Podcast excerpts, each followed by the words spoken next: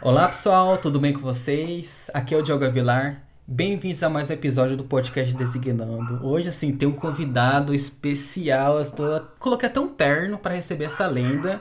Quem será que eu recebo hoje? Rodrigo Leme, senhoras e senhores, que é Head Design na Sapiente, professor na Terra e é ESPN e também é dono do canal Design Team. Tudo bem com você, Rodrigo? Ô, tudo jóia, Diogo. E você, cara? O negócio é esse vestir terno pra vir falar comigo, cara. Eu tô de pijama.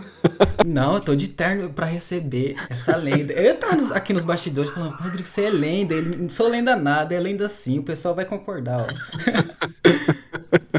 Não, que isso. Eu agradeço pra caramba o convite, cara. Sempre, eu acho que eu, eu, eu, tenho um cara que eu sigo no YouTube e, e outros lugares que ele fala que ele nunca recusa nenhum convite. Eu sou desse tipo também. Eu não recuso convite porque todo papo vale a pena trocar uma ideia. Então a honra sempre é minha, Diogo. Brigadão por ter me convidado, cara. Eu que agradeço, fiquei bem ansioso. falei, meu Deus, Rodrigo Lemos me respondeu e aceitou o bate-papo. Então, esse é um episódio assim muito especial para mim, né, como designer também, recebendo uma pessoa que me inspira demais a cada dia, vejo as aulas dele na Terra, ele dando aquela super aula, né, pro pessoal, então acho que hoje o papo vai ser bem interessante e Rodrigo vai dar aquela aula pra gente, né, Rodrigo? Hoje ele falou que quer bate-papo. Não, é, é, do jeito que você mandar, vai, você você você coordena. Você é o cara, o cara do o piloto hoje. Então você fala assim: "Ah, fala isso, vai para aquele lado, eu vou para onde você me direcionar, cara. Vamos lá". Então, como tradicional, né? Me conta um pouquinho da sua carreira profissional, como é que foi entrar para o mundo do digital? Legal, nossa, vamos lá, vou, vou, vou lembrar, é, agora eu vou ligar a fita cassete, né, porque é, é para mostrar a idade já, e fazer aquela rebobinação da história. Cara, eu, eu sou formado em publicidade e propaganda. Né, como muitos da minha geração tinham poucas opções de cursos de design, nem era design, era desenho industrial na época, e eram mais é, em faculdades, universidades federais, inclusive, Rio de Janeiro, acho que Curitiba, talvez, Recife. E eu sempre flertei com design de alguma forma porque eu ilustro, né? Eu gosto muito de desenhar. Eu, eu falo que eu nasci desenhando, ainda mais por influência familiar. É meu pai é artista plástico, a mãe musicista. Eu sempre desenhei. E aí na hora que chega aquela, né, a dúvida cruel que faculdade fazer, ah, meu Deus, era educação artística, era desenho industrial, mas daí tinha que, porra, sair de uma cidade do interior do Paraná para conseguir é, viver fora e tudo mais, e não tinha muitas condições para isso.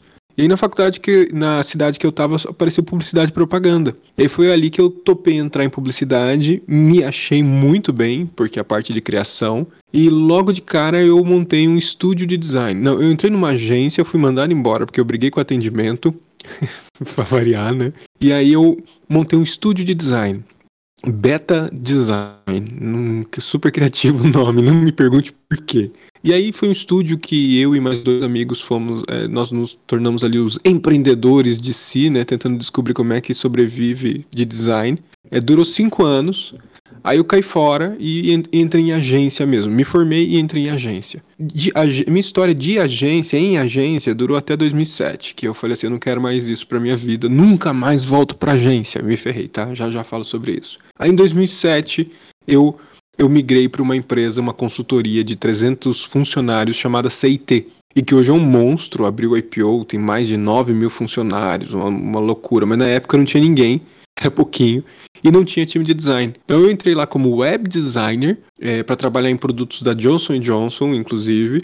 E aí eles montaram um time de design. E nem tinha nomes relacionados a user experience naquela época, né? A gente malemar falava de arquitetura de informação. E eu fui para esse time. Isso foi em 2007, 2008 eu virei o líder dessa equipe. Na época era supervisor de criação. E de lá pra cá não parei, cara. Aí foi onde eu tive a imersão de, cara, peraí, deixa eu estudar esse negócio, deixa eu entender o que, que é liderar design e liderar pelo viés de enxergar como entregar a melhor experiência do usuário, melhor arquitetura, ergonomia, eu já tinha essa prévia de estudo em, em, que eu estudei antes. Em agência eu já comecei a flertar, né? Nas agências geralmente eu era o responsável na criação de websites. Então, Por exemplo, eu, gravei um vídeo ontem, Diogo, é, que eu falo que eu era certificado em macromedia flash. Então eu fiz isso em 2002, por exemplo, pra vocês terem uma ideia. Então eu já mexia com site nessa época. Então para eu dar o pulo em 2007 para um digital 100% foi muito fácil. Porque eu já tinha esse, esse background estudando Flash, HTML, construindo alguns projetos, sites. E o meu estúdio tinha um foco lá em 99, um foco em web. Então vocês imaginam web em 99 como é que era, né? Pois é, era o nosso trampo nisso. Então quando eu dei a virada de chave de sair de agência, publicidade para o mundo digital 100%, foi meio que uma migração mais tranquila, porque eu já tinha um background um histórico relacionado ao digital. E aí não parei. Aí a história tá desenhada no LinkedIn, eu falo, né, eu brinco, porque aí foi CIT, foi valor econômico, foi é, empresa de P&D, foi Samsung, foi Banco Itaú, Boa Vista e hoje a Sapien, que é uma agência digital do grupo Publicis. Então eu saí de agência lá em 2007 e voltei para o universo de agência agora, mas com uma, um olhar completamente diferente. Né? Agora eu olho para UX dentro de agência. Então está sendo um desafio bem interessante. Mas essa, assim, em resumo, praticamente é essa jornada quando a gente fala da minha atuação. Mas, em paralelo a isso, eu também sempre dei aula, eu dou aula em faculdade desde 2001, então também é uma paixão da aula. Uh, trabalho com, com essa coisa de, de aprendizado bastante tempo, fiz algumas especializações e, e como você falou, né? Em, há seis anos atrás eu criei o Design Team para ter também um braço ali de compartilhamento de conteúdo. Então, em resumo, sobre minha vida profissional é isso, Diogo. Tá tudo aí. Nossa, é, olha a aula que ele já tá dando. E assim, o que te inspirou realmente a entrar para o, o mundo do X? Assim, foi uma pessoa? Ou foi realmente a sua caminhada na carreira? O que te inspirou realmente a entrar para esse mundo do X? Boa, boa pergunta. Eu acho que foi a carreira, na real. Foi a carreira que me forçou.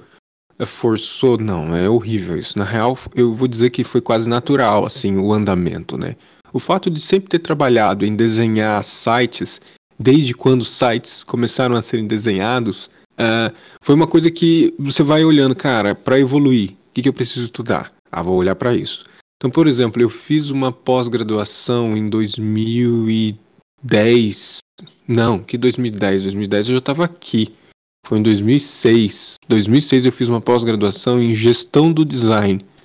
E lá tinha muito conteúdo sobre essa, esse olhar do produto digital. Eu fiz algumas aulas especiais com o, um, um, o, criador do blog Usabilidoido. Putz, me perdoe, eu esqueci o nome dele agora, mas é bem conhecido. Que era o cara criador da, de uma das principais escolas de, de usabilidade e design que já existia na década de 90 em Curitiba. E eu estudei isso lá também na década de 2000 eu sempre tive ali um contato com a disciplina. Então, naturalmente, conforme a disciplina foi se tornando mais acessível no Brasil, a discussão de UX e tudo mais, eu fui também me aprofundando nesse assunto. E aí, conforme eu ia me aprofundando, eu ia descobrindo os nomes, né? Porra, ah, então é o Norman que escreveu sobre isso. Ah, então é o Merrolls. Ah, então é o fulano. Ah, então é a pessoa aqui.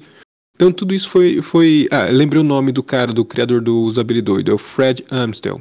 Tá, então tá aí uma referência muito legal. O Fred, ele é professor na Universidade Federal de Curitiba, do Paraná, em Curitiba. Então esses nomes eles foram aparecendo naturalmente para mim conforme eu fui é, buscando conhecimento, né? Eu fui adquirindo para conseguir aprimorar meu próprio trabalho. E depois, de repente, eu me, vi, eu me vi no meio de vários outros nomes que eram importantes, e aí você meio que alça, né? Você fala, não, aquele ali eu vou, vou, vou entender mais, vou estudar mais para esse momento. Que é outra coisa, eu sou muito móvel jogo assim de, cara, bem, para esse assunto, essa é a pessoa referência, eu vou entender mais sobre ela e o conteúdo dela. Beleza, chaveei, próxima pessoa, né? Então isso também me ajudou a essa construção dessa jornada de carreira. Mas foi uma coisa bem orgânica assim. É, cara, eu tenho que entregar, eu tenho que entregar melhor, eu tenho que superar. Então para isso eu tenho que entender e estudar o que eu preciso fazer para isso. Pá, ia lá e fazia. Então foi, foi uma jornada mais ou menos assim. Agora uma pergunta assim que é interessante, acho que o pessoal quer saber do Rodrigo Lemes assim. Como é que foi seus primeiros dias como ex designer? Você sentiu alguma dificuldade, Rodrigo? Ou foi mandando bem já pela pelo início já de carreira? Nossa, que pergunta, cara. Eu tô gastando muito fosfato com lembranças da história agora. Muito boa, adorei. E, deixa eu lembrar. Olha, na real, eu tive vários momentos muito diferentes em contato e construção com soluções que conversam com a experiência do usuário. Né? Eu me lembro que o primeiro site que eu construí foi em Flash e eu entreguei ele em 2002. Exato, ou 2001. um dos dois. Ou em 2001 ou em 2002.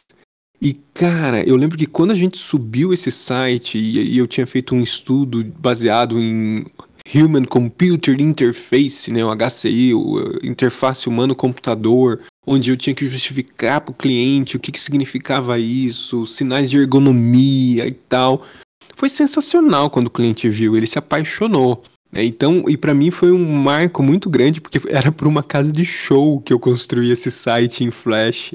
E aí tinha animação, tinha música, mas tinha muito conteúdo. Então tinha todo um princípio de hierarquia de informação que a gente valorizou pra caramba naquela época. Mas era muito, mas muito pobre perto do que a gente tem hoje. Então esse foi um marco para mim lá no começo da minha carreira, em 2001. Aí eu tenho um salto gigantesco que foi ali em 2007. Né? Você vê, pô, seis anos depois, praticamente, eu fiz uma outra entrega eu comecei a fazer entregas, na real, voltadas para web design para Johnson Johnson, que era dentro da CIT. E ali, cara, eu tive que construir, eu tive uma experiência muito boa, que eu tive que construir um e-commerce. Estruturar esse e-commerce, estruturar a arquitetura de informação desse e-commerce. E nem ali, naquela época, a gente usava o termo o X. A gente usava arquitetura de informação, mais ainda do que qualquer coisa. E, cara, foi incrível poder trazer as noções de arquitetura de informação para a construção daquele e-commerce. É, porque é, a, a, você vinha com muito mais argumento, né? Eu me lembro que muitas vezes dentro de agência a argumentação era estética. Ali, quando eu tive esse marco em 2007 para entregar esse site, esse e-commerce para Johnson Johnson, foi muito legal porque a gente veio com, cara, olha, por que, que é assim? Ah, porque a hierarquia, porque o tamanho, porque o peso, e aí você mistura né, informações de gestalt junto, de semiótica para argumentar. É, a entrega desse projeto, inclusive eu entreguei nos Estados Unidos, foi a primeira vez que eu viajei para fora. Então, assim, foi uma. Por que foi um, um grande marco para mim? Porque foi uma pancada de coisas pela primeira vez. Né? Primeiro, construir um e-commerce. Segundo, um e-commerce para uma marca gigante. Terceiro, fazer essa entrega lá nos Estados Unidos usando o inglês pela primeira vez e pela primeira vez fora do país. Assim, foi pancada atrás de pancada. Eu lembro que eu suava, assim, eu transpirava igual um louco, uns três dias sem dormir para fazer esse negócio e tudo mais. Mas foi muito legal, porque foi aprovado, a gente andou com o projeto e tudo mais. Mas para mim ele teve vários elementos emocionais e de, de, demonstração de conhecimento e argumentação num outro idioma que eu precisei fazer. E foi um dos primeiros que eu fiz assim de pancada para conseguir fazer um bom projeto. Então eu acho que é, para mim tem esses dois grandes saltos de grandes entregáveis que de uma forma eu entreguei o X e nem sabia, e da outra eu entreguei o X não com o termo o X sendo aplicado diretamente, mas mais relacionado à arquitetura de informação, mas teve toda essa pressão em volta de primeiras vezes, né? Primeira marca, primeiro fora do país, em outro idioma. Óbvio que eu não falei bem inglês, tá? Fica aqui o detalhe. Então, assim, é, para mim teve esse, esse negócio de 2001, uma odisseia no espaço, praticamente, e depois 2007, entregando para um grande cliente. Esses foram os dois grandes momentos de fazer uma entrega que hoje a gente pode olhar e falar assim, porra, qual foi seu primeiro UX, né? Se a gente falar assim, foram esses, foram esses dois aí de formas diferentes. Agora dando aquela de Google Liberato, hein, Rodrigo? Falando assim um pouquinho de você, o que você falaria hoje para o Rodrigo do começo da carreira? Você assim alcançou suas conquistas, está realizado na área? Como que você se vê hoje? Porra, Diogo, que pergunta, cara. Tá muito bom, adorei as perguntas. São muito complexas. É, são, elas beiram filosófico, alta análise. Amanhã eu, eu, não vou nem na terapia essa semana, cara. Depois Vai conversar com comigo você. agora. Exato, não preciso mais. Porra, o que que eu falaria? Ó, primeiro, não, vamos, vamos arrumar umas coisas aqui. Eu não estou. Eu sou o tipo de pessoa, Diogo, que eu não, não tô realizado profissionalmente, alcancei meus objetivos. Não, eu, porque eu sou uma pessoa insaciável. É assim, eu não paro, eu não consigo ficar parado. Então, assim, para mim, Diogo, eu sempre consigo me superar de alguma forma. Eu sempre consigo ir além de uma forma. E sempre fico preocupado caso eu falhe, o que, que eu vou acontecer? Plano B. Então, assim, é, e, e, o que é um problema, né? Tipo, ah, pô, você tá realizado? Não tô, porque eu não sossego, ainda não. E nem sei se estarei, e tudo bem se eu não estiver. Então essa é uma regra interna minha muito forte, assim, minha mãe, minha, minha mãe, minha esposa, minha esposa fala que eu tenho fogo, né? Porque não para quieto nunca. É isso, cara. Mas se eu fosse voltar lá para aquele Rodrigo e vamos, vamos dar um salto lá pro Rodrigo da faculdade, que eu acho que é bem marcante para mim. A minha faculdade foi um ponto marcante em todos os sentidos, tanto profissional como pessoal. É, eu acho que talvez eu, eu desse umas dicas. Eu, primeiro, eu levaria o número da Mega Sena. Algum número já sorteado da Mega Sena para aquele Rodrigo. Sacanagem, né? Pertinho. Então, primeira coisa, eu levaria os números da Mega Sena, né? Pra não precisar mais trabalhar. Não, zoeira, gente. Mas eu acho que é, eu, eu gostaria, isso é, um, é uma coisa minha assim, eu fico pensando, cara, como é que deve ter sido a explosão da discussão de, de design no viés de experiência do usuário nos Estados Unidos lá na década de 90, por exemplo, né? Como é que deve ter sido o avanço dessa visão de design eh, nos anos 2000 eh, em empresa tal? Eu talvez falaria para esse Rodrigo, Rodrigo, sai do país e, e vai vai ver essa discussão do design fora do país. Porque, de certa forma, ainda mais naquela época, estava muito mais avançado do que hoje, né? Hoje eu acho que a gente está muito pau a pau nas discussões globais de design, mas naquela época não, a gente tinha um atraso, um delay monstruoso. Mas eu acho que eu incentivaria aquele Rodrigo para aquela época para sair e se conectar com uma empresa que estivesse discutindo o design como realmente é o que a gente deseja que seja né, naquela época lá, porque, putz, eu acho que eu cortaria um, um tempão de jornada que eu tive que levar e forçar né, para alcançar onde eu estou hoje. Mas eu acho que eu daria esse tipo de dica assim, cara, vai para fora do país. Naquela época, tá, gente? Eu não falaria isso. O Rodrigo de hoje não falaria isso pro Rodrigo de hoje. Mas o Rodrigo de hoje para o Rodrigo com 20 anos falaria isso. Cai fora do país e vai estudar essa visão de design fora do país, porque, putz, aí ninguém, né, ninguém segura tendo contato com aquilo lá. Olha só, hein? Putz, vou levar isso pra terapia, Diogo. Você me ferrou a cabeça agora. agora, agora aguente. Assim, e pois você é. foi, assim, um dos convidados que o pessoal mais indicou. Falando assim, entrevista Rodrigo Lemes. Como você se sente sendo tão querido, assim, sendo referência para diversos designers, diversos profissionais? Você se sente realizado? eu me sinto muito honrado, na verdade, muito grato, assim, é uma gratidão enorme, né? Porque é, putz, eu acho que é tão fácil, né, Diogo, a gente ser, desculpa eu usar o termo aqui, né, cuzão. É muito fácil você ser uma pessoa inacessível, uma pessoa cuzona, assim, que, que não, não, não cria relações saudáveis com as pessoas. É fácil, né? Porque dá trabalho você ser uma pessoa que, que deseja o bem para os outros. Mas é um trabalho que vale a pena que vale muito a pena você se esforçar para putz, para criar relações amigáveis, saudáveis, é, sabe, um ajudar o outro. Porra, cara, isso é tão fundamental, mas é difícil, né? É, muitos preferem não seguir esse caminho. Então, quando eu escuto pessoas que, que pedem o meu nome ou gostariam de falar comigo, porra, eu fico muito feliz porque eu vejo que o meu esforço da gente fazer uma coisa que seja legal para todo mundo, que ajude todo mundo, que compartilhe coisas para todo mundo, pô, faz muito bem, né, cara? E olha só, as pessoas requererem, ah, pô, fala com o Rodrigo.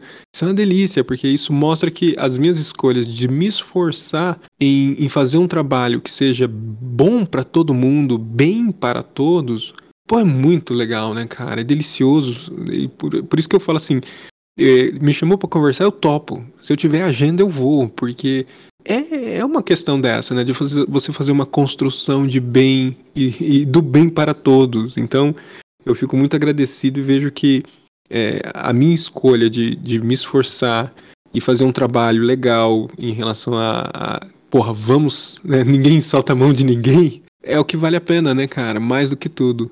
Agora falando um pouquinho do seu canal, né, que você tem no Design Team, no YouTube. Como é que surgiu a ideia da criação do seu canal? Como é que teve essa criação? Boa. Eu eu sempre gostei muito de, de dar aula, né? Eu, eu comentei isso no começo, assim, porra, eu sempre foi uma paixão, assim, compartilhar conteúdo e tudo mais. E, e eu entrei numa pegada um, bons anos atrás, há mais de seis anos atrás, de dar aula todo santo dia à noite, assim. Eu ia pra faculdade todo dia. Então eu saía do trampo, trabalhava na época, tava na Móvel, tava na Samsung, eu saía das empresas e ia pra faculdade todo dia. Só que, pô, isso dá um desgaste, né? Isso, isso cansa pra caramba e quando você vai fazer conta, não custo-benefício não, não dá certo. É paixão mesmo. Mas o preço do desgaste físico é, era muito alto, né? E eu tava triste, eu falei, porra, eu vou ter que cortar a aula porque isso daí vai dar um. Eu vou dar um periquipaque daqui a pouco, né? Vou ter um burnout aí por não estar tá aguentando levar tudo junto assim. O trabalho tava puxado. Aí eu resolvi eliminar algumas aulas mesmo e diminuir bastante minha carga horária de, da faculdade. E aí fiquei, putz, mas eu queria tanto achar uma outra forma de ensinar pessoas, de compartilhar conteúdo. E, e meio que pensei, pô, será que eu crio um canal? Será que não? Mas guardei isso pra mim, tá? Ficou lá, enterrado num baú. Aí um belo dia eu fui dar uma palestra, uh, nem, acho que foi no Instituto Eldorado, se eu não me engane, aqui em Campinas, e fui falar sobre o case do case de crianças lá, o case Diogo, que a gente comentou no backstage antes, né? Eu fui falar do case de, de, de um projeto que eu fiz para crianças no, na Samsung e quem tava na plateia? Daniel Furtado, o criador do UX Now. Porra, ele começou a fazer um monte de perguntas, me sabatinar assim. Eu comecei a trocar uma ideia com ele. Terminou a palestra, ele veio e falou: Porra, Rodrigo, pô, prazer, vamos trocar uma ideia, vamos, vai lá em casa, vamos, vamos tal. Sumiu. Aí eu fui dar aula numa outra faculdade, fui dar um workshop de inovação. Quem tava lá? Daniel Furtado, de novo, assistindo meu workshop. E aí, no meio do intervalo, ele falou: Cara, vamos lá em casa. Eu fui na casa dele e ele me mostrou o estúdio dele. Falou: Eu gravo aqui o UX Now. Eu nem conhecia direito o UX Now ainda.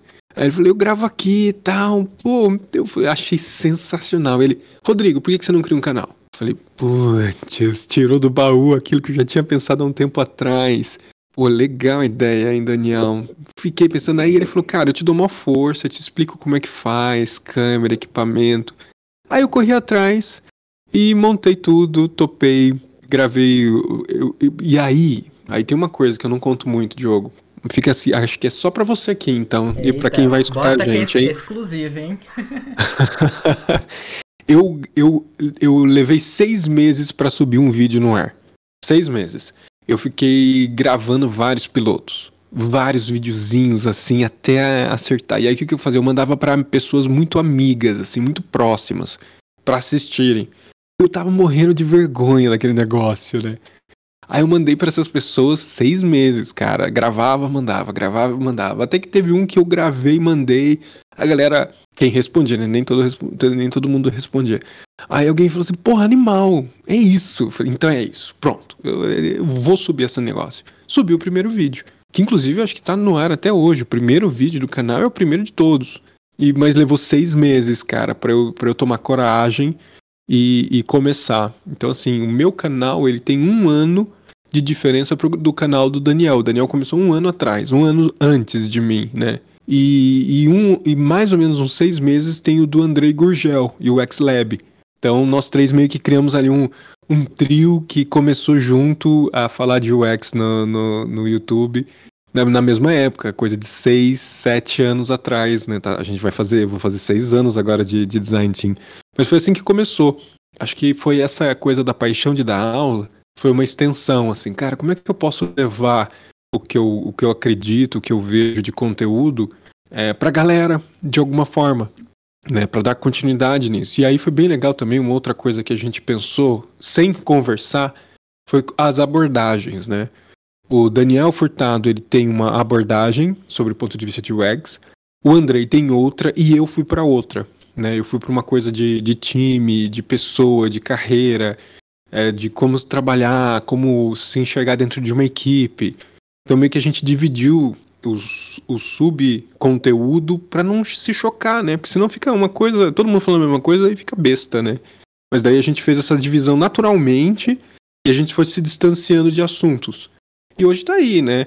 O Daniel vai para um caminho do, dos fundamentos, das discussões, o Andrei vai para uma visão de ciência, pesquisa, e eu vou para essa questão da gestão, da liderança, da, do trabalho do dia a dia dentro da empresa, como sobreviver. Mas, mas foi isso. E aí hoje tem um monte, né? Hoje é bem legal porque é, tem muito mais opção, assim, tem, tem uma galera gravando podcasts, você aqui com o teu podcast sensacional também, então é legal ver que de certa forma, foi uma explosão, né? Já tinha gente que criava conteúdo, mas hoje nem se compara a quantidade de pessoas que, que conseguem produzir isso, né? Mas essa, essa foi a minha história. Olha só, então o Daniel meio que deu aquele empurrãozinho em você, né? Faz o canal, pô, vai dar certo. Cara, o Daniel ele dá empurrão em muitas pessoas, viu, Diogo? Pra caramba, pra caramba. O Daniel, ele é um grande fomentador, assim, ele é bem... Eu, eu adoro o Daniel, né? Eu vou, eu vou deixar explícito aqui ter a minha declaração, assim, eu adoro o Daniel porque ele, ele é uma pessoa que ele não tem, assim, barreiras para olhar para alguém e falar assim, vai e cria, vai e faz. E, eu, e se o que você precisar de mim, eu vou ajudar. Ele é uma pessoa muito acessível. Hoje eu acho que ele está menos acessível por uma questão de rotina, né? Loucura. Mas assim, uma galera. Ele não tem problema em compartilhar e ajudar para começar a criar conteúdo. E eu fui uma pessoa dessas e tenho uma gratidão enorme aí por ele ter ter feito isso comigo também. E Rodrigo, você é professor na Terra, ministra, ministra curso de graduação e pós-graduação. Assim, como que é ajudar outros profissionais? Sempre foi seu sonho assim ser professor na área de design? Boa. Cara, é muito legal essa pergunta também. Eu tô falando, as perguntas estão boas. Olha, tô... você tá me deixando vermelho. Cara, tô me sentindo que... agora. Eu tenho, que... eu tenho que pensar muito para responder. É muito bom. É bom trazer esse exercício assim. O que, que eu comentei, né? Dar aula, ensinar, vamos falar assim. Ensinar sempre foi uma coisa muito, muito minha, de algum jeito, assim, que é como Homem-Aranha, né? Uma aranha picou ali, tipo, algum ser, alguma coisa baixou e falou assim, cara, começa a ensinar. Então, óbvio que eu tenho, eu tenho minhas inspirações, né? Meu, meu próprio pai, ele foi uma grande inspiração de uma pessoa que tem uma, ele é um grande orador, assim, muito bom na construção do storytelling, do discurso. Eu sempre admirei muito isso e eu acho que aí tem uma influência, sem dúvida, né? E, e aí eu peguei essas influências, uh, estudos e tudo mais e, e aí na faculdade foi um momento chave, né? Porque eu tava ali, eu, eu entrei na faculdade em 98, eu me formei em 2001. É, eu explorava muito essa coisa da comunicação, de me expressar, de falar, de apresentar trabalho, de, de negociar. Então, ter o estúdio também ajudou muito a negociar, a comunicar, né? A vender sua ideia. E aí, quando eu terminei minha faculdade, a própria faculdade que eu terminei me chamou para dar aula, para eu virar professor. E ali foi um caminho sem volta. Porque, cara, a sensação de você estar tá ali numa sala, tentando trazer clareza para uma coisa que é complexa, e eu acho que isso é muito meu. Eu sempre fui um péssimo aluno também. Isso é outra coisa que eu nunca conto para ninguém, tá? Tá exclusivo aqui. Eu sempre fui um péssimo aluno. Tô gostando dessas exclusividades, hein, gente? Vamos fazer igual a Choquei. Urgente! Mas não. Crianças, não me escutem. Mas eu sempre fui um péssimo aluno, assim. Mas hoje eu entendo por quê. Né? Eu sempre tive muita dificuldade de capturar conhecimento quando ele não é entregue de uma forma clara. É quando o conhecimento ele se torna complexo e inacessível, eu não queria acessar aquilo. E era natural meu. Né? E sabe-se lá se cientificamente está relacionado a algum, alguma, né, alguma coisa que implica isso, mas eu não conseguia. Então, quando o professor não era acessível, ele não trazia um conteúdo que era claro, e trazer os porquês, o entendimento, o destrinchamento, cara, esquece. Eu era, eu reprovava, eu tirava nota baixa. Então, assim, sempre foi um terror para os meus pais na escola. E eu acho que na faculdade isso também aconteceu. Eu tinha professores que, assim, putz, não assimilava de jeito nenhum, mas tinha professores que eu destrinchava, filosofia, semiótica, essas coisas assim, eu mergulhava de forma monstruosa porque os professores traziam de uma forma. Então, eu sempre tive esse espelho e essa projeção. Quando eu virei professor e, e, decidi ser professor, alguém que compartilhava comigo, cara, eu preciso trazer clareza naquilo que eu quero expressar. Porque o que mais falta é clareza, né? O que mais falta são pessoas que consigam fazer as outras pessoas entenderem em diferentes níveis. É sempre assim, ou vai para um extremo muito complexo ou vai para um extremo super acessível, bobo e, e, e, superficial. Então, como achar um, um equilíbrio de trazer um conteúdo que tenha uma complexidade, mas eu não trate as pessoas como crianças de um lado, né? Então, assim, isso para mim sempre foi uma missão. E, e, ao mesmo tempo uma paixão, é uma, meio, uma coisa meio louca, assim. Então, dar aula para mim tá muito relacionado a isso. Cara, como que eu posso ajudar aquela pessoa que talvez tenha, tenha ou teve ou terá a mesma dificuldade, dificuldade que eu tive como uma, um aluno, não seguir por esse caminho. Então, deixa eu entregar uma informação para ela, porque todo mundo tem que crescer aqui. Todo mundo tem que evoluir, né? Eu acho que se a gente tivesse um, um nível de conhecimento sendo distribuído de uma forma democrática, né, com equidade, com todos esses elementos, a gente não teria os problemas em todos os campos sociais e econômicos que a gente vive, né? Porque falta esse trabalho da educação em si. Óbvio que tem as questões de infraestrutura e tudo mais, políticas que a gente não precisa entrar aqui e todo mundo tem muita consciência, ou espero que tenha. Mas eu acho que é isso. A inacessibilidade do, do conhecimento é o que faz de nós, muitas vezes, é ficar é, dentro das nossas bolhas de ignorância. Então, assim, eu tenho muito, muito como uma missão, Diogo, quebrar essas bolhas. É a minha missão. E onde eu posso fazer isso? Através do conhecimento que eu tenho. Né? Ah, gostaria de quebrar outras? Sim. Mas eu tenho conhecimento em design, eu tenho conhecimento em gestão, em equipes. Cara, deixa eu ajudar as pessoas nisso. Deixa eu elevar o conhecimento, a consciência das pessoas nisso. E para mim é meio missão, assim. É inexplicável se a gente tentar concretizar, mas eu não sei. Algo que me move a sempre tentar fazer isso constantemente. Eu não me vejo parar. É, parar isso, assim, parando de dar aula, impossível. Acho que eu vou ter eu falo para mim que eu quero viver até os 150. Eu vou ter 150 e de alguma forma eu quero estar tá ensinando de algum jeito, porque é muito apaixonante, assim, você poder ver é, um, uma pessoa de um grupo de 50, mas uma pessoa, uma pessoa alcançando, assim, sabe? Fala, cara, pô, aprendi com você, foi muito legal. Então, eu acho que gera uma, uma gratidão, assim, muito massa, mas mesmo que eu não tivesse, mesmo que eu não tivesse esse feedback ou essa gratidão, eu acho que eu não pararia. Porque, cara, eu curto pra caramba. É, é apaixonante, assim. Se pudesse, só vivia disso, né? Mas tem que trabalhar em outros lugares para conseguir ter um sustento legal. Então a gente faz, faz o que dá. Faz aqueles bicos. Famoso bico. Eu não sei se a aula é o bico ou se o trabalho é, é o bico. Um dos dois vira bico. Não que dar aula não é trabalho, tá? Fica claro. Aula, nossa, suas aulas, assim, meu Deus, eu amo ouvir você falando, explicando. Então, continua, Rodrigo, não para. Valeu. E Rodrigo, falando um pouquinho do seu trabalho, né, que atualmente na sua empresa você é líder, né, da equipe de design. Como é que é ser um líder e como é que é seu dia a dia de trabalho? Uau, bem, vamos lá. É, hoje eu tô num, num, num patamar, jogo que ele está muito mais numa camada de entender é, problemáticas de cliente e trazer um desenho de uma estratégia de como resolver essa problemática de um cliente. Basicamente, esse é o meu trabalho. É, então, assim, é, eu tenho contato com o cliente. O cliente fala: Ah, tô com um problema porque não estou acessando meu site. Ah, porque meu site não está ruim. Ou eu não tenho site. Ou eu não tenho aplicativo. Ou eu não tenho alguma coisa. Então, é, eu olhar para esse cenário dos problemas do cliente, né, entender qual é o processo que eu posso traçar de forma estratégica para tentar mitigar, entender os problemas desse cliente, oferecer um diagnóstico e entregar uma solução. Então, nesse, nessa, nesse meu olhar, e é um olhar mesmo, tá? Literalmente, eu tenho que enxergar isso, né? É ativar o meu time, aí a minha equipe, para que eles possam. Gente, olha, eu estou enxergando que talvez o processo aqui seja esse, é, capturando essas informações do cliente, o que, que vocês acham?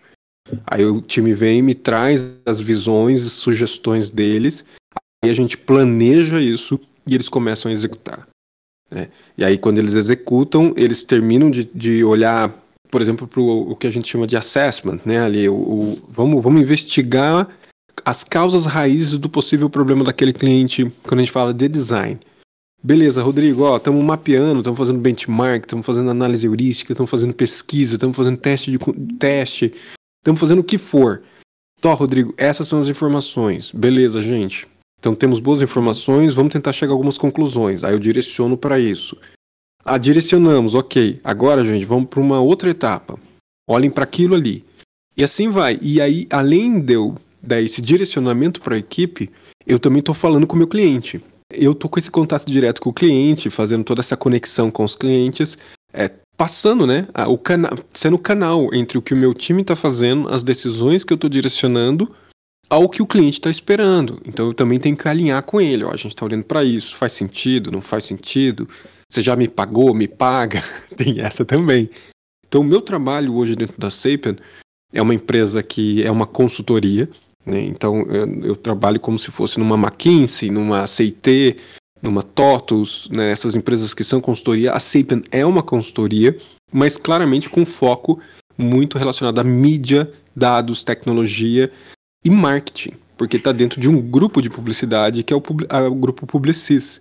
Então a gente pega muito esse viés de marketing e traz para dentro do, da nossa discussão também pela análise de experiência do usuário. Então é bem complexo o negócio ao mesmo tempo, que é divertido, porque se eu estou numa consultoria, eu estou olhando para um cliente da área de saúde, para um cliente da área de finanças, para um cliente da área de alimentação, um cliente da, de background de, de recebimentos de investimentos da bolsa de valores. Então, o escopo, né, como a gente fala, assim, o mosaico, o mosaico de perfis de clientes são muito variados e os seus problemas também. Então, eu sempre tenho que ter esse papel de é, entender direcionar a equipe e ainda fazer esse trabalho de ponte com o cliente. E além de tudo isso, eu ainda tenho um trabalho de equipar os meus designers, né? Então, eu trabalho com eu tenho um gerente, né, o Francisco Arranz, gente boníssima, um querido. Ele ele faz essa visão operacional técnica e eu faço essa visão estratégica. E a gente ainda tem que olhar para o time. Então, galera, vamos lá, vamos fazer o one on one, vamos ter feedback, vamos acompanhar a carreira de vocês, vamos ver curso para vocês fazerem, é, vamos ter palestras. Então, assim, eu e eu e o, Francisco a gente traz muita palestra que a gente mesmo faz, a gente leva para o nosso time para discutir. Então, a gente, ao mesmo tempo que eles precisam se equipar e correr atrás para entregar o que a gente precisa, a gente precisa também ensinar eles a como fazer, né, aquilo que os clientes estão esperando. Então tem toda essa jornada técnica, estratégica, operacional, e ainda tem esse olhar de pessoas que a gente tem que ter com muito carinho, cuidado para desenvolver essa equipe.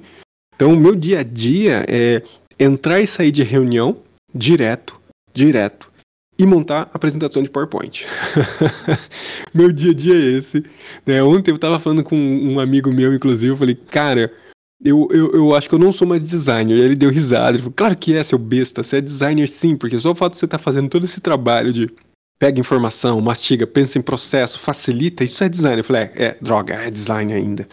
Mas não é mais aquele design concreto, né? É do artefato visual. Na real é concreto. Ele é do artefato visual, de, de pensar na tela, de desenhar a tela, de pensar na ergonomia, na usabilidade. Não, eu não vejo isso. Não é minha parte ver isso. Na real, eu estou numa camada muito mais de negócio, de discussão estratégica. Por exemplo, antes da gente entrar aqui no podcast, eu estava fazendo uma análise de concorrentes, é, porque é para uma prospecção de um cliente. Então, eu nem passei para o meu time fazer, porque meu time poderia fazer isso, mas eu estou fazendo uma análise, é, um benchmark aqui de concorrentes para um cliente nosso. E levantando quais são os pontos que a concorrência trabalha bem nos objetivos de negócio deles e o meu cliente não trabalha. Então, como a gente vai resolver essa parada? Mas é uma prospecção. Se fechar o cliente, aí meu time vai dar continuidade e mergulhar nisso. E eu vou direcionando o time e fazendo a ponte com o cliente. Então, cara, meu dia é assim.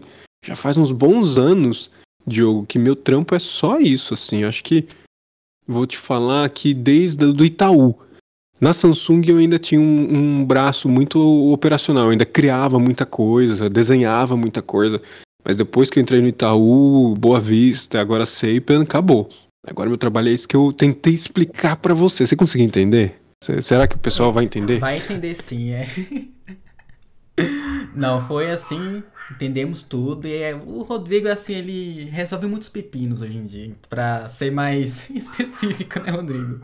Resumo, eu poderia ter falado só isso. Tem que falar tudo, Rodrigo, tem que falar tudo, mas é, ele resolve muitos pepinos, pessoal. Ele, o dia dele é, é, é difícil. É, um pouquinho. E Rodrigo, diga, assim, diga, você diga. como um profissional assim, super grandioso na área e tendo uma bagagem enorme, como é que você vê o mercado do início e de agora? Será que tá favorecendo mais os júniors ou tá mais difícil? Nossa, cara. Ah, eu não sei se alguma vez o mercado favoreceu o Júnior, Diogo. Esse é um problema, cara. Eu acho que o mercado, por uma tendência natural, essa entidade que a gente chama de mercado, né, que são representados pelas empresas, elas nunca favoreceram júniores de alguma forma, né? Os, vamos, e vamos falar os iniciantes. Porque as empresas, é, nem todas as empresas querem se dar o trabalho de, de formar, né? Nem todas, eu não vou generalizar, tá? É, porque é difícil, né? Você ter um programa de formação, você ter pessoas que estejam lá de prontidão para formar, para desenvolver, para ter paciência. E por uma coisa, é por uma estru estrutura criada de uma maneira que não favorece mesmo isso, né? Porque você tem um cliente lá que está exigindo prazo, excelência, e aí a empresa fala sim, cliente, porque eu tenho que ter dinheiro, e aí não vai pegar uma pessoa iniciante porque não tem um programa de, de desenvolvimento e tem pressa para entregar, porque tem que bater meta, porque tem que fazer dinheiro. Então é uma máquina moedora que sempre foi muito difícil, né? Então eu não acho que a gente tem um mercado que é favorável a, ou adepto à maior contratação de iniciantes. Nunca foi. Talvez a gente tenha tido uma fase ali durante talvez a pandemia onde a contratação de pessoas foi maior, mas mesmo assim a gente não tem números para saber se foi maior de iniciantes. Será que talvez não tenha sido é, a mesma coisa, só cresceu proporcionalmente e aí teve também um número de sênior e de, de pleno, né, de pessoas mais experientes sendo contratadas de, tão, é, tão mais quanto iniciantes, né? Então, assim, eu não tenho um número para te afirmar isso. Mas, na real, olhando até para o começo da minha carreira, olhando até para anos atrás, eu acho que o iniciante sempre sofreu, cara, para conseguir ter um espaço no mercado, para conseguir é, é, aquela vaga legal, para conseguir um bom salário. Então eu acho que porque nós temos uma infraestrutura mercadológica funcionando que não, não tem, né, não ajuda nesse sentido, né, não tem espaço para isso. São poucas as empresas que eu já vi, já tive a oportunidade de, de trabalhar ou de, de conhecer que trazem um programa de desenvolvimento, que tem vaga para que tem vaga para estágio, tem vaga para júnior, pra, com um programa para desenvolver, para fazer a prata da casa, sabe? Para a pessoa poder crescer lá dentro, se desenvolver. São poucas. Né? Acho que talvez a gente conte nas mãos, assim, quantas realmente grandes que dão essa possibilidade, né? Então é uma coisa triste. Eu não acho que, é, que, que foi, foi bom algum dia. Talvez não. Eu acho que sempre foi muito difícil. E, e eu acho que é uma coisa que se mantém por uma coisa que é histórica, uma coisa que acontece sempre, Diogo, eu tenho uma impressão que é uma coisa que sempre vai ser muito difícil para o iniciante romper essa barreira de entrada. Porque é difícil, né? É, se relacionar ao que eu acabei de falar. Que empresa está disposta a, a dar abertura e deixar com que um, um iniciante possa crescer lá dentro? São poucas. Infelizmente são poucas. E o iniciante sempre vai ter que correr muito atrás para conseguir virar dos avessos, né, cara, para conseguir ter um espaço. É, eu tive uma sorte na minha carreira porque eu não entrei como iniciante no mercado, né?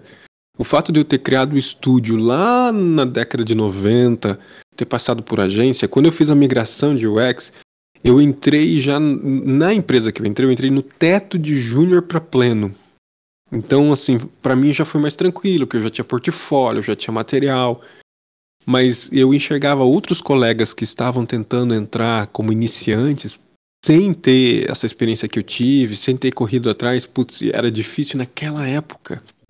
Hoje você pega uma vaga, você vê lá no, no LinkedIn, né? LinkedIn posta uma vaga de iniciante. Você vai ver pessoas que já submeteram o currículo, 400 para uma vaga, cara. É mais fácil a pessoa prestar um vestibular para medicina e passar do que entrar numa vaga. Porque tá uma loucura. E eu acho que Infelizmente, o mercado não muda nesse aspecto, ele não vai se abrir mais para o iniciante, e talvez isso é um outro ponto que eu estou empiricamente, que sabe, trazendo do, do meu achismo, uh, não é só para design esse problema, tá, Diogo? Acho que talvez muitas outras áreas também sofram com isso para iniciantes poderem entrar. Não é só uma coisa, um presente ruim nosso, é um presente que muitas outras áreas também sofrem, área de tecnologia, área de produto, né, é, e talvez engenharias, seja quais forem as áreas distantes, inclusive da nossa. Eu acho que todo iniciante tem uma curva de sofrimento muito ruim. É, e aí, obviamente, a tendência talvez seja até piorar pelo fato da gente ter ferramentas hoje que vão talvez de alguma forma impactar a entrega dos iniciantes por serem ferramentas que vão cortar a visão operacional né, ou, ou otimizar a, a entrega operacional. Então, como que esse iniciante agora precisa se desdobrar para superar essa visão da automação, da otimização que a inteligência artificial vai fazer no trabalho que ele poderia estar fazendo na criação de 10 mil banners? É isso. Então, eu acho que nós temos bons desafios pela frente e os iniciantes vão ter que se reinventar constantemente, mas isso é uma jornada pessoal, né? É uma jornada individual de cada um, como se reinventar como pessoa e profissional para conseguir superar essa, esse grande buraco que a gente tem para a primeira vaga, como uma pessoa iniciante em qualquer oportunidade. E na nossa de design eu acho que vai ser tão difícil quanto. Então, assim, infelizmente é uma visão que eu tenho assim. Eu, eu vou até mergulhar mais nesse assunto. Eu gostei da sua provocação eu vou pensar mais a respeito, gravar alguma coisa, porque estamos numa complexidade, né, cara? Eu acho que tem espaço de mercado, mas o primeiro, a primeira oportunidade é sempre a mais difícil de conseguir, né? E Rodrigo, eu tenho uma perguntinha meio polêmica que eu quero que você responda. Você tá, você tá no jeito. Vale a pena hoje entrar para a área de UXY? Ah, cara, que pergunta! Muito boa. Vamos lá, vamos ver e... se ele responde, pessoal. Não, essa pergunta, ela é boa e ela coincide, cara. Hoje eu vi um cara que cria conteúdo, o Álvaro. Ele gravou um stories que ele faz, ele respondeu isso. Eu não assisti, Álvaro, você me perdoa, Álvaro. Eu não assisti. E ele responde isso. Eu devia ter assistido, cara, que eu ia pegar a resposta dele pra mim. Olha só. Bom, vamos lá. Cara, é uma pergunta muito difícil porque ela, ela se relaciona a muitos elementos para tomada de decisão, né? Tipo, por que, que você tá vindo para design? Por que, que você tá vindo para UX e UI especificamente? Eu acho que antes, antes do vale a pena é por quê? Porque se você for pela, pela promessa de salário, como já correu por aí, né? Ah, entre para design e fique rico. Ah, vai, não, vai te catar, né? Não, não existe isso. Então, assim, quais são as premissas da decisão do porquê que você está vindo para design? Eu acho que é isso que é importante, Diogo, você levar em consideração. Não é se vale a pena vir para UX UI, é por que, que eu tô indo para UX UI. É porque, é, cara, eu, eu sei que eu tenho uma vocação, ah, porque eu sei que isso se conecta muito com os meus valores, é porque é uma paixão trabalhar com design, é porque eu já trabalho com design. Tem muita coisa envolvida para essa pré-seleção, para essa pré-escolha, na real, antes de você se questionar se vale a pena ou não. Porque se for por elementos que são muito básicos, né, se, seu, se sua resposta se vale a pena ou não for muito básica, for ah, não, é porque eu acho que tem mais oportunidade de mercado, não, cai fora. Não é esse o caminho. Não tem muita oportunidade de mercado. Ah, não, é porque eu acho que ganha mais. Não, para com isso. Isso é história, isso é balela. Ah, não, porque eu quero entregar melhores experiências para o cliente. Não, isso não é resposta. O que é experiência para o cliente? E tem muita empresa que não está nem aí para tal experiência do cliente. E você pode entrar numa dessa e aí você vai se frustrar. Então, assim, você vê como que tem perguntas que você tem que se fazer para ver se você vai entrar para essa área ou não, que talvez elas sejam muito mais importantes se vale a pena ou não, porque é o que eu falei. Elas podem ser os elementos limitadores e, e que realmente ou cortadores para você tomar essa decisão de vir para UX UI. Agora, por não, eu quero porque eh, eu sou apaixonado por design, eu estudo, ó, e olha só, presente, né? Eu estudo design, não é eu estudei ou vou estudar, não, eu estudo design. Eu eu corro atrás dessa base de informação, eu estou num processo de migração e mesmo minha área sendo outra, eu venho ou estou ou estudo design já há um tempo, tenho esse conhecimento. Eu sempre estive muito antenado nessa coisa dessa visão do digital, da inovação, sabe, de tecnologia, de soluções. Você vê que, que, que para você tomar a decisão se vale a pena, tem, tem essa, esse, esse grande arcabouço que a gente fala, né? essa grande mala, mochila de elementos que precisam compor um cenário que seja favorável à sua migração, ou à sua vinda, ou seu início. Uma vez que você tem uma resposta que na balança ela tem mais elementos pró do que contra, aí você vai entrar. Aí vale a pena. Aí vem. Mas não significa que vai ser fácil vai ser extremamente difícil, porque se você vir, que é o que a gente acabou de falar, como uma pessoa iniciante, você vai sofrer um impacto lascado de 400 pessoas que talvez não tenham feito essa avaliação como você fez, mas estão concorrendo com você do mesmo jeito para uma vaga. E aí vai tua resiliência e sua, e sua é, verdadeira balança de argumentos que você pesou que se vale a pena ou não para você entrar nessa concorrência. Talvez o outro não tenha pesado, mas ele é um concorrente mesmo assim. Então, assim, te eliminou uma chance. E é assim, mercado, né, cara? É, pô, infelizmente, é carne crua. É, é a coisa mais, um estado mais cruel que tem em relação a isso. E aí tem essa coisa de você romper, né, através do que você colocou na balança de que vale a pena para mim fazer esse esforço para eu tentar entender se eu vou conseguir entrar em design ou não. Mas mesmo você tendo muitos elementos na balança que mostram que é favorável, repito, vai ser muito difícil entrar e, e tem outra coisa, né, Diogo? Ficar. Porque é, é igual vestibular. Ah, é fácil passar no vestibular, quero ver aguentar a faculdade. É a mesma coisa agora, tipo, entrou na empresa e aguentar, e trabalhar, e fazer política, e aguentar concorrência interna dentro da empresa, e aguentar gente que não vai falar de design, mas você tem que entregar design, e na real a pessoa só quer uma telinha bonita sua. Tudo isso ainda vai existir também dentro dessa composição. Então, é um cenário muito complexo. Eu, eu adorei sua pergunta, ela é muito boa, porque na real ela é uma armadilha. Ela é uma grande armadilha. Se você só fica com essa pergunta, é, você entra na armadilha. Vale a pena ou não vale? Vale!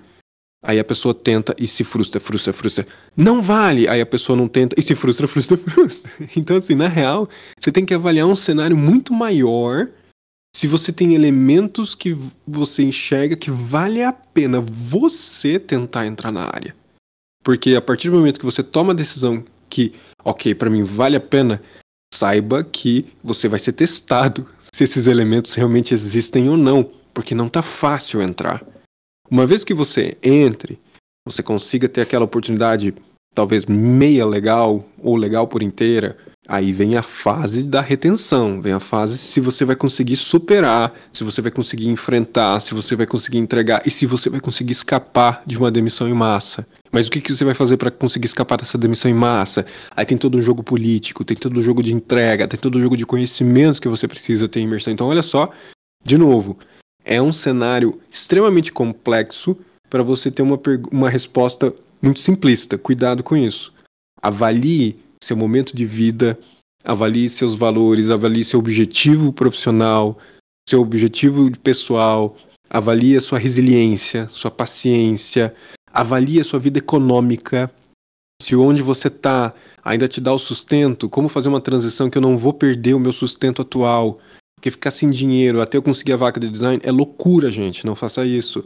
Até porque talvez você não consiga uma oportunidade que vai pagar legal. Então tem muitos elementos dentro dessa escolha que eu acho que você deve colocar em pauta antes de tentar. Porque depois que tentar, é como eu falei, repetindo pela décima vez talvez, é uma jornada e tanta pesada. Então, Vale a pena?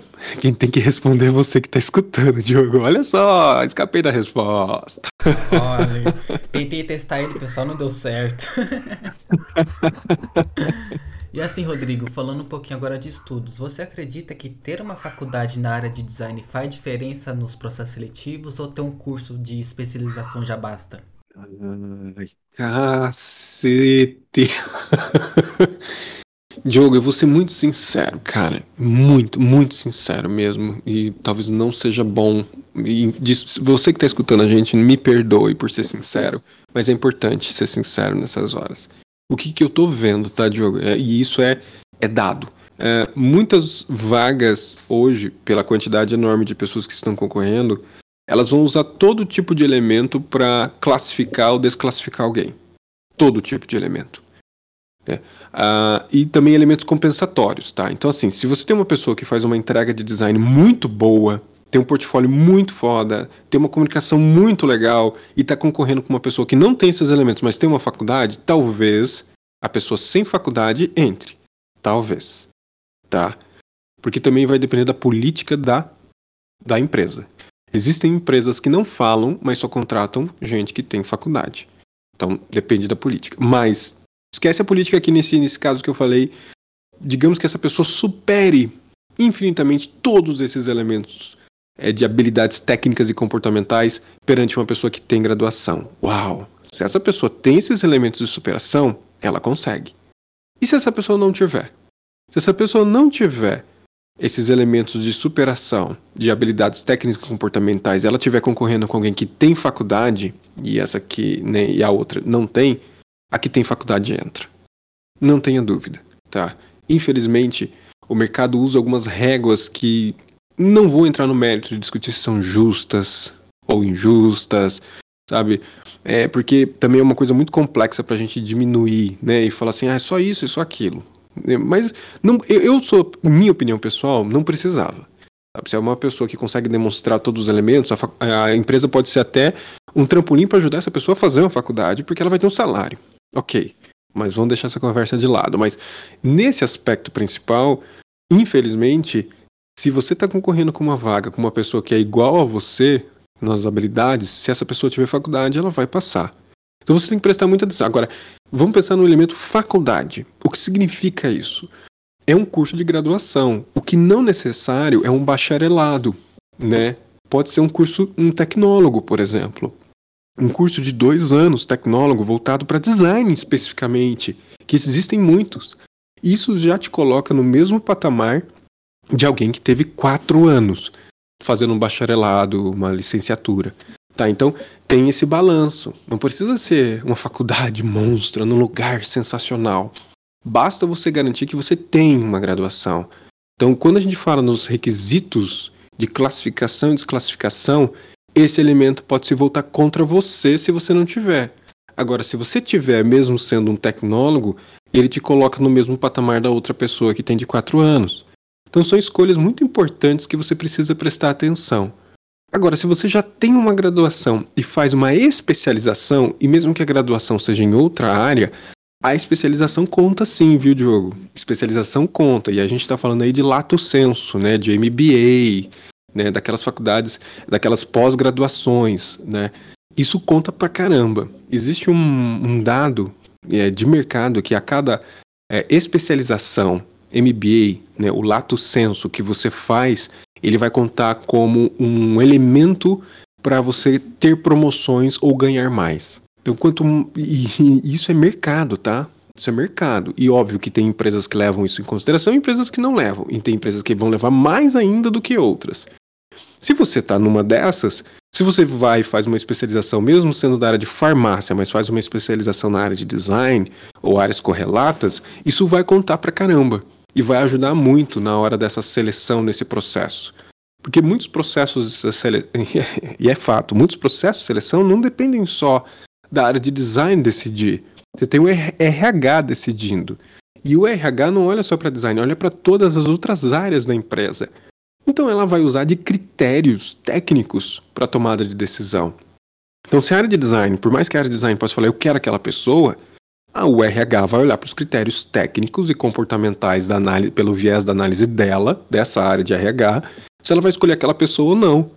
Então você tem esses riscos desses elementos da seleção pelo lado da área de pessoas, da área de relações humanas, né, de recursos humanos, que você pode ser cortado nessa questão de, desse, desse é, desse checklist, vamos falar assim, né? Desse checklist de elementos que eu preciso ter ou não preciso ter. Então você tem que prestar muita atenção onde você está procurando a vaga. E entender e talvez até falar com as pessoas daquela empresa, puxar no LinkedIn, no chat, se esse item e se essa pessoa sabe se o item graduação conta ou não. Eu tenho conhecidos que estão procurando emprego agora nesse momento, Diogo, e que foram alguns foram cortados de alguns dos processos porque não tinham graduação. O cara tava bombando, voando nas entrevistas, mas uma atrás da outra só assim, go, go, go. De repente, uh, não passou. A empresa falou: não, não, infelizmente não vamos fechar com você. Ele, cara, ele ficou destruidaço, ele não sabia por quê. Mas o único elemento que faltou foi esse, mas ninguém falou. E ninguém vai falar, porque isso é meio velado, infelizmente. Então, como que você consegue suprir algo que é velado? Cara, pessoas que estão nos escutando, corra atrás para evitar que esse elemento seja um elemento desclassificatório. É bom prestar muita atenção. E voltando, repito mais uma vez e reforço: não precisa ser uma graduação de quatro anos. Né? Um tecnólogo de dois anos, mais acessível, mais na mão, mais simples, já pode te colocar num patamar de seleção que talvez isso não seja o elemento de corte. Eu respondi a pergunta, Diogo? Muito bem respondida. e, Rodrigo, assim, pra gente finalizar nosso papo, é qual dica você dá para quem tá começando agora na área e como aperfeiçoar seu portfólio? Uau, cara! Dica para quem tá entrando na área. Olha, mais do que nunca, seja uma pessoa extremamente curiosa, Seja uma pessoa que sempre corre atrás de conhecimentos variados, não só de design. Por favor, não fique só no design. Tem muito assunto que precisa ser tratado que está fora do design, mas que se você tratar fora do design, vai alimentar a visão de design. Eu acho que é muito importante. Algumas vezes a gente fica tão fissurado em só estudar design, design, design, tudo eu vejo design, tudo eu vejo UX, cara. Dá um tempo também e vê história, vê antropologia, vê psicologia, vê Google, não tem nem Google mais, mas eu falei porque você falou. É, ver esses outros elementos que ficam é, fora da vista do design, mas que são design. Por isso que vai ser tão importante você desfocar um pouco só do design e enxergar o mundo em volta. Porque quando a gente fala de comportamento das pessoas, né, a área de design ela está muito relacionada a isso, a gente entender a experiência do usuário através do comportamento. Você só abastece é, a seu, seu, sua bagagem de informação quando você está aberto a enxergar como que as pessoas vivem, né? Ou até mesmo você. Então, eu acho que isso é muito importante. É, é você ter um, uma busca de conhecimento contínuo, mas uma busca de conhecimento que esteja fora da visão do design, porque ela vai abastecer o próprio design. E com isso eu trago uma outra coisa que é, sempre pare para respirar um pouco. Né? Eu acho que a gente está num, num, momento de, e, e sem julgar realidades tá? É, cada um tem sua realidade. Tem pessoas que têm que acordar às 5 horas da manhã e vão dormir às 2 horas da manhã trabalhando, suando. E, e alguém virar e falar assim, ai, pare para respirar, vai parecer imbecil, né? Porque essa pessoa tem que sobreviver e lutar. Então, tem isso, né? tem essas questões sociais aqui.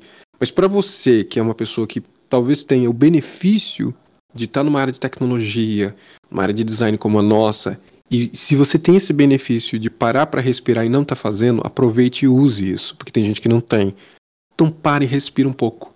Sabe? Para, dá uma respirada, lê um livro, dá uma volta, brinca com o gato, com o cachorro, com a irmã, com o tio, com o pai, com a mãe, com os irmãos. Come uma, uma macarronada, né? Tudo isso é importante para você conseguir é, manter a clareza do pensamento, manter a estrutura, o equilíbrio do pensamento, porque isso vai fazer falta. Isso faz falta. É, se a gente entra numa, num vórtice infinito de estudo, trabalho, estudo, trabalho, estudo, trabalho, você vai enlouquecer. Aí você vai ter um burnout com 30 anos, com 20 anos. Então, assim, é, é importante prestar atenção nisso. E se você tem esse benefício, aproveite esse benefício de você conseguir parar para respirar, que ele vai fazer a diferença. Foi bem coach agora, né? Me perdoem. E aí, sobre a dica do. Foi, né? Você deu risada, mas foi, não foi, Diogo? Foi, não, foi excelente, Rodrigo. Por favor, continue dando essa aula pra gente. Ai, meu Deus. Mas, ó, e aí vem a coisa do portfólio. Portfólio é sempre o mistério da humanidade dos designers, né? Como fazer? Tem gente criando curso. Eu, eu vou montar alguma coisa para isso, tá? Para ajudar vocês. Eu, eu, eu, tá uma promessa anotada aqui. Eu vou fazer um negócio para portfólio. Mais uma coisa para portfólio. Mas vamos lá. É, eu, vou, eu vou ser repetitivo, porque eu sempre falo isso. O erro do portfólio é quando você não traz a criatividade para o portfólio. E esse é o erro clássico de designers quando montam um portfólio. Vão numa visão de que o X é apenas os passos de etapas de métodos que precisam ser cumpridas análise de persona, né, é, pesquisa, benchmark, persona, depois ideação, depois é, prototipação, wireframe, prototipação, testa o protótipo, monta UI, entrega UI, mede a UI e resolveu o problema. Ok, não está errado, mas não é só isso. E quando eu falo que não é só isso, a gente entra exatamente no que eu falei agora há pouco. Você e mais 400 pessoas estão fazendo a mesma coisa concorrendo por uma vaga. Quais são, então, os elementos de criatividade que são só seu, por exemplo, que você pode trazer no seu portfólio? Qual é aquela assinatura de um elemento que é único, ou que pelo menos te identifica e que transmita, transmite de alguma forma o quão criativo você é na resolução de um problema, na, na forma como você escreve um texto, na forma como você monta a ordem do portfólio, como você monta o portfólio, onde você monta o portfólio, Todos esses elementos, claro que bem planejados, eles vão fazer uma grande diferença quando você está concorrendo com meio milhão de pessoas. Ou 500 pessoas, ou 300 pessoas, que seja. Mas é isso que falta. Falta a identidade da qual eu consegui enxergar é, o Diogo, o Rodrigo, qualquer outra pessoa mostrando no próprio portfólio dela. É essa identidade que eu falo assim, porra, eu gostei dessa pessoa. Eu consigo ver ela através do portfólio dela, eu consigo entender a forma como ela pensa, eu consigo. Eu, e outra, eu fiquei curioso para conversar com essa pessoa, chama ela para uma entrevista. Sacou qual é? É isso que está faltando. Então a gente precisa muito é, desse tipo de trabalho de personalização e criatividade que as pessoas de design estão deixando, porque estão criando portfólios baseados em templates, né? Em, em uma fórmula de passo 1, 2, 3, 4, 5 e acabou. É isso. Não é fácil montar portfólio, tá? E eu falo por mim mesmo, cara, é, é horrível montar portfólio. Mas se você tiver a força de conseguir montar um portfólio, presta atenção nesses elementos, porque eu acho, Diogo, que fazem muita diferença. Eu falo por mim na hora que eu vou pegar um portfólio para selecionar, que faz tempo que eu não faço isso, mas quando eu fazia, eu olhava para esses elementos e toda vez que eu olhei para esses elementos e contratei a pessoa, eu acertei na mosca e a pessoa é fantástica. E são pessoas e são profissionais que eu tenho orgulho de falar que estão muito bem no mercado hoje, em grandes empresas realizadas, e porque de alguma forma elas conseguiram demonstrar essa personalidade delas, essa criatividade delas, que era só delas no portfólio. Então, assim, eu acho que essa é a dica que eu deixo hoje aqui pra gente. Senhoras e senhores, e esse foi o Rodrigo Lemes. Cara, que honra recebê-lo aqui na Designando. Assim, tava bem ansioso para te entrevistar. E que aula você deu aqui pra gente. Então, tô muito agradecido, assim, ouvir um pouquinho da sua trajetória profissional e pessoal. E agradecer, assim, pelas dicas que você passou para os júniores. Ou para quem tá migrando e também para mim, né? Porque não sou de ferro, né? Ouvir, assim, dicas do Rodrigo Lemes ao vivo, né, pessoal? E assim, você é uma inspiração para mim, também para vários designers, assim, pessoal querendo muito que eu te entrevistasse. Então, assim, estou também realizado em entrevistá-lo e, cara, muito sucesso na sua carreira e que você continue assim, sendo essa pessoa grandiosa que você é, dando atenção, né, para os profissionais e você vai muito mais longe do que você é hoje. Então, parabéns pela sua carreira e não tenho mais nem o que falar mais, Rodrigo. Você, assim, cara, nota 10, nota mil. Pô, não, Diego, para com isso. agradeço demais o seu convite, cara. É, que, ele, que ele não fique só aqui no digital, no remoto. Eu quero te encontrar ao vivo também, pra gente trocar uma ideia, tomar um café, dar risada. É, e, putz, foi muito massa poder participar dessa iniciativa. E conta comigo, cara, no que você precisar de divulgação, é pra gente trocar uma ideia. Eu, eu, já vou fazer um convite aqui para você aparecer lá no Design Team comigo. Vamos gravar e aí a gente fala do seu podcast, dessa experiência de falar com o Júnior e tudo, com essa galera. Então já, já vou inverter o convite, tá? Eu te mando depois minha agenda lá pra você pegar um horário pra gente gravar. Mas é importante a gente ter espaços como esse. E longe de ser um espaço como você. E aí que tá a proposta que eu acho foda que você trouxe. Não é só pra gente, ai, que tá 20 anos no mercado. Não é dar espaço para quem está começando também trazer suas dores e mantém isso, cara. Segura essa essência porque ela é inspiradora para todo mundo, não importa o tempo de carreira, ela é importante existir. Assim como o seu, como outros. E vamos tomar um café ao vivo em São Paulo, hein? Faça-me favor, cara. Meu Deus, eu tava tão nervoso que deixou o microfone assim desligado, mas. eu aceito eu o seu mute aqui ouvindo. eu aceito o seu convite, meu Deus, não sei nem o que responder. Como é que eu vou. Pessoal, como é que eu. Eu digo não pra essa proposta, pessoal. Ah, eu pensei, o cara desmaiou. Será desmaiou, que, que desmaiou, de, desmaiou de, de emoção. e o café, Deus, e o café a gente marca assim, pra gente dar risada disso, falar mais das nossas trajetórias, falar do podcast, sim, ó. Meu Deus. Boa. Tô, Fechou. Então, então vamos armar isso. Vamos armar isso sim, cara. Não é promessa, promessa igual a gente faz. Vamos tomar um cafezinho, é, nunca faz. Café. Eu é. odeio isso. Não, eu odeio isso. Vamos sim. Eu te mando depois do meu e-mail lá pra gente trocar uma ideia. Você já tem, né? Mas eu reforço. E vamos armar esse esquema assim, cara. Agradeço demais aí. E, e peço desculpas para você pra quem tá nos escutando. Se eu tô meio, meio com a voz meio cambaleando, eu até contei pro Diogo, eu fiz uma endoscopia hoje, tá, gente? Então eu tô meio grog. que fique gravado isso. Eu nem lembro se eu já falei isso também, Diogo. Nossa, não falou, pessoal. Você viu que eu não fiz muitas perguntas assim difíceis. Ele respondeu tudo certinho. Daqui a pouco ele, quando ele tiver 100%, ele fala: Meu Deus, eu respondi isso mesmo. Eu nem lembro o que eu falei daqueles. Né? é isso, eu queria trazer também esse Rodrigo mais leve, não tão profissional assim, Rodrigo. E é bom, né, desse papo assim mais solto. Você sente mais à vontade para responder. Essa é a essência Sim. que tá designando, sabe? Ser algo Mas... uma mesa de bar mesmo, sabe? Conversar, falar da carreira, como começou. Ninguém nasce web designer, ninguém nasce sênior, né? Como você falou, ninguém nasce ganhando milhas de dinheiro nessa área. É uma área assim que a cada ano tá mudando, né? E a comunidade assim tem que se unir mais, né? Não só contar mentiras que você vai ser em três meses você já é sênior ganhando muito.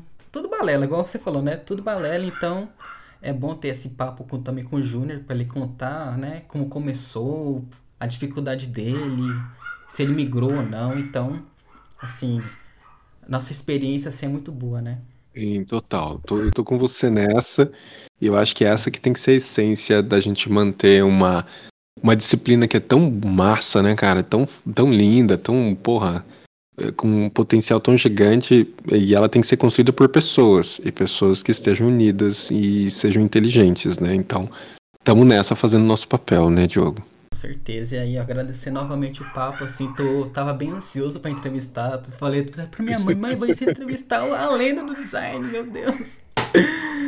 E é isso, Rodrigo, assim, agora vamos descansar, o papo foi bom, agora é hora de você dar aquela descansada nessa quarta-feira fria de São Paulo, já agendar nosso café pra gente debater mais, chamar o, chama o Daniel também pra falar, ô Daniel, é verdade que você deu aquele pontapé na carreira do, do YouTube do Rodrigo? Boa, pode falar, cara. Vira e mexe, ele vem me ajudar aqui a, a arrumar as configurações de câmera, ele continua fazendo esse papel e eu vou dar um toque nele, pode deixar. Opa. E esse foi o episódio de hoje, pessoal. Espero que vocês tenham gostado de conhecer um pouquinho mais do Rodrigo Lemes, sua trajetória, sua vida, as dicas. E até o próximo episódio, pessoal. Valeu! Valeu!